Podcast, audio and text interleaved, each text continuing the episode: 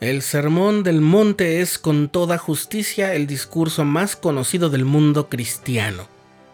Jesús lo dirigió a sus discípulos en una etapa temprana de su ministerio terrenal. Y la primera parte de ese sermón es una enumeración de las formas en que los que pongan en práctica los principios del Evangelio recibirían bendiciones a lo largo de su vida y en la eternidad. Acompáñanos a recordar las bienaventuranzas. Estás escuchando el programa diario, presentado por el canal de los santos de la Iglesia de Jesucristo de los Santos de los Últimos Días.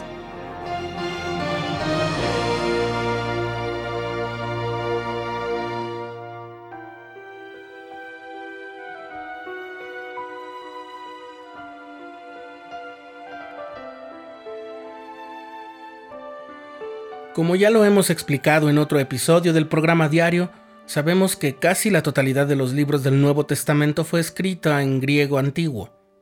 Y la palabra que se usa en los evangelios para bienaventurado es Macarios, que significa feliz, afortunado. Por eso a estas sentencias también se les conoce como macarismos. Cuando en el siglo IV Jerónimo de Estridón, conocido popularmente como San Jerónimo, tradujo la Biblia del griego y del hebreo al latín por encargo del Papa Damaso I, para que fuera la versión oficial de la Biblia, la palabra que se usó para Macarios fue beatus, que significa también dichoso, feliz. ¿Por qué mencionar esto? Porque cuando escuchamos la palabra bienaventurado no solemos pensar en la felicidad, pero sí deberíamos hacerlo. Leí el profeta del libro de Mormón dijo que existimos para tener gozo, y en muchas otras partes del mismo libro de Mormón se habla del gran plan de felicidad. En las bienaventuranzas del Sermón del Monte, Cristo nos invita a buscar la felicidad eterna. Analicemos un poco las bienaventuranzas siguiendo los comentarios hechos por el elder James E. Talmage, que fue miembro del Quórum de los Doce Apóstoles en su libro Jesús el Cristo.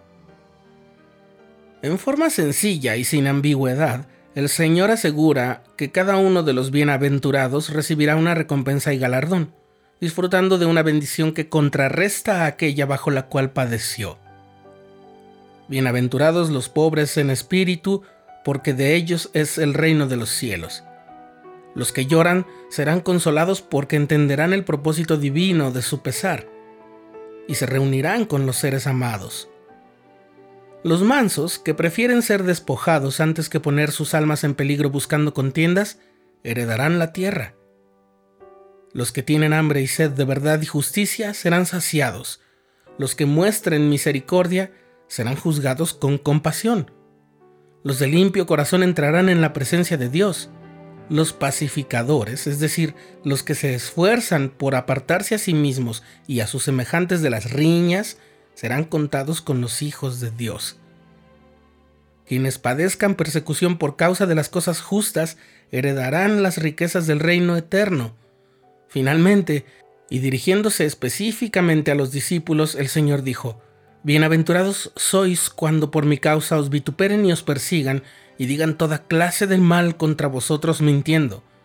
Gozaos y alegraos, porque vuestro galardón es grande en los cielos, pues así persiguieron a los profetas que fueron antes de vosotros. Como se puede notar, la felicidad prometida solo llegará de modo total más allá de la muerte. Aún así, el Elder Talmage recalca que el tono en el que el Señor enseña las bienaventuranzas enfatiza que hay un gozo que viene de saber que se está viviendo en rectitud. Y esa es ya una rica recompensa que se obtiene desde esta vida. Esa es la diferencia fundamental entre la felicidad genuina y eterna y los placeres pasajeros. La felicidad es permanente, dice el Elder Talmage, porque viene de un gozo nuevo cada vez que vuelve a la memoria. La felicidad suprema no es una realización terrenal. En la sección 93 de Doctrina y Convenios, el Señor revela que la plenitud de gozo se recibe solamente cuando el espíritu y el elemento están inseparablemente unidos. Las bienaventuranzas se aplican a los deberes de la vida terrenal como preparación para una existencia mayor, futura aún. En el reino de los cielos, que dos veces se menciona en esta parte del discurso del Señor, pueden encontrarse riquezas verdaderas y una felicidad inagotable. El reino de los cielos fue el texto universal de este notable sermón, dice el elder Talmage. Las maneras de lograr el reino y las glorias de la ciudadanía eterna en él constituyen las divisiones principales del tratado. Ningún fiel seguidor de Cristo se equivoca al considerar las bienaventuranzas como las máximas promesas que se dan a quienes perseveran en los sencillos y elevados principios del Evangelio. Porque como dijimos al inicio, bienaventurado significa ser feliz, obtener la felicidad plena, porque por eso al plan de nuestro Padre Celestial también se le conoce como el gran plan de felicidad.